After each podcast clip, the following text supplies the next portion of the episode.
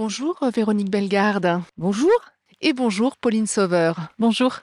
Pauline Sauveur, vous avez écrit Presqu'île. Dans cette pièce, deux personnages, il et elle, dialoguent, euh, se complètent parfois, s'interrogent. Il s'agit en fait euh, des deux faces d'une même personne, une personne qui raconte sa transformation de elle en il, depuis la première injection de testostérone jusqu'à l'obtention de nouveaux papiers d'identité. Alors on suit la chronique de ce processus de transition au fil de brèves scènes hein, très euh, incisives sur euh, sa vie intime, euh, sociale, familiale, sur l'expérience chirurgicale, sur les questions juridiques, enfin voilà, tout ce qu'il va traverser, tout ce qu'elle va traverser pour devenir il. Vous avez écrit cette pièce après avoir rencontré une femme qui a vécu ce changement et qui vous a invité à suivre ce processus. Alors comment avez-vous travaillé et comment cette expérience a-t-elle documenté le travail d'écriture? Alors, effectivement, il m'a fait une proposition, euh, c'est-à-dire que c'est n'est pas moi qui suis allée chercher euh, le sujet ou euh, des personnes. Je n'ai jamais eu l'intention de faire ni un documentaire ni un reportage. Ça a été vraiment dans, en sens inverse, c'est-à-dire que ça a été une invitation, une proposition à suivre son parcours de transition et clairement avec un, un aspect, on va dire, artistique. et sans plus de non plus de de détails ou d'exigences de, sa part. Quand je lui ai demandé s'il voulait euh, texte ou photographie, euh, il me dit bon comme tu veux. Enfin voilà, c'était pas ça l'important. Je crois que ce qu'il souhaitait, c'était avoir un regard extérieur sur une transformation euh, qui allait l'occuper beaucoup de l'intérieur. Et moi, je l'ai, je l'ai vraiment vécu comme ça, comme une superbe invitation. C'est un sujet qui me touche. Euh, pas directement dans le sens de la préoccupation du genre, même si bien sûr au fil du temps ça a éveillé aussi des questions et une conscience et des comment des voilà des éléments euh, et euh, une acuité à certains sujets que je n'avais peut-être pas au début.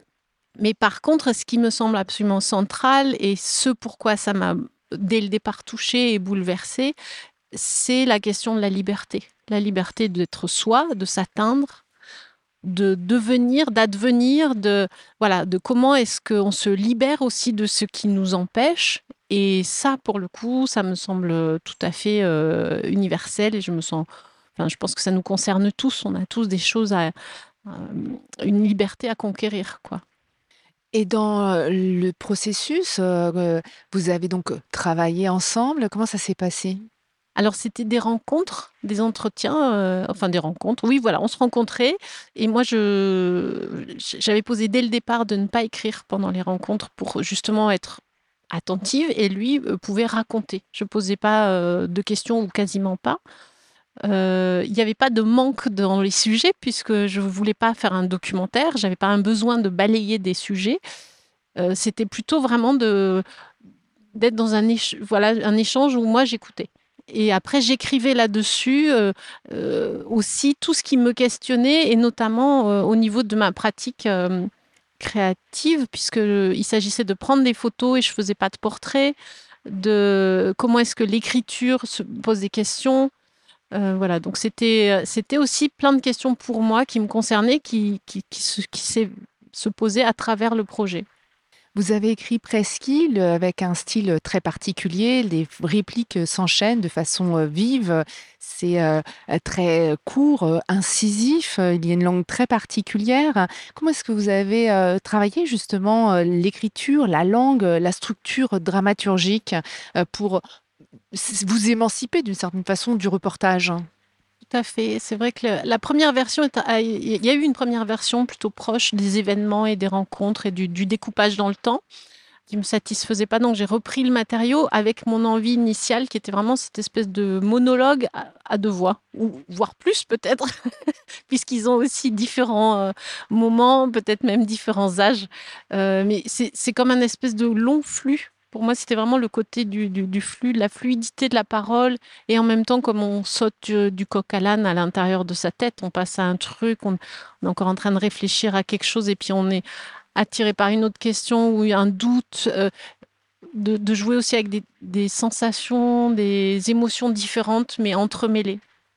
Véronique Bellegarde, vous avez assuré la mise en espace de Presqu'île.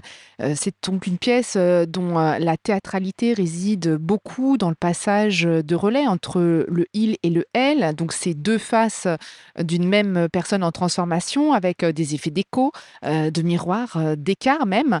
Comment est-ce que vous avez abordé cette mise en lecture? D'une façon assez ludique et, finalement très naturelle parce que il et elle euh, sont, sont dans nous déjà. Donc euh, finalement, euh, dès qu'on l'a dit, c'était beaucoup plus naturel que de le lire en fait. Et par rapport aux acteurs, alors il s'agissait d'une part par moment d'avoir le même mouvement de pensée, ce qui n'est pas forcément simple, et d'autres moments d'être en contradiction pour exprimer un peu les, ambiguïtés, euh, ses propres questionnements, euh, son refus, son acceptation. Ça permettait euh, d'avoir deux couleurs en une. C'est, j'ai, jamais vécu ça. Hein. C'était incroyable. Et les comédiens? Se sont fondus avec plaisir. Je pense que pour eux aussi, c'était une aventure. On a commencé, on ne savait pas comment, comment on allait cheminer là-dedans. Et, en fait, le chemin vers une acceptation de soi et une, liberté, ça a été un fil conducteur. Dans Presqu'île, euh, la question de la liberté euh, de devenir soi-même court tout au long de la pièce. On voit que c'est une revendication, un besoin, une, nécessité. Alors, deviens ce que tu es, c'est ce que préconisait Pindare, hein, ce, poète déjà de, la Grèce antique. fais ce que toi seul peut faire, ajoutait Nietzsche. Est-ce que c'est une question qui vous semble essentielle dans notre époque? Oui, surtout en ce moment, et je pense qu'il y a des personnes qui, doivent beaucoup se battre pour ça.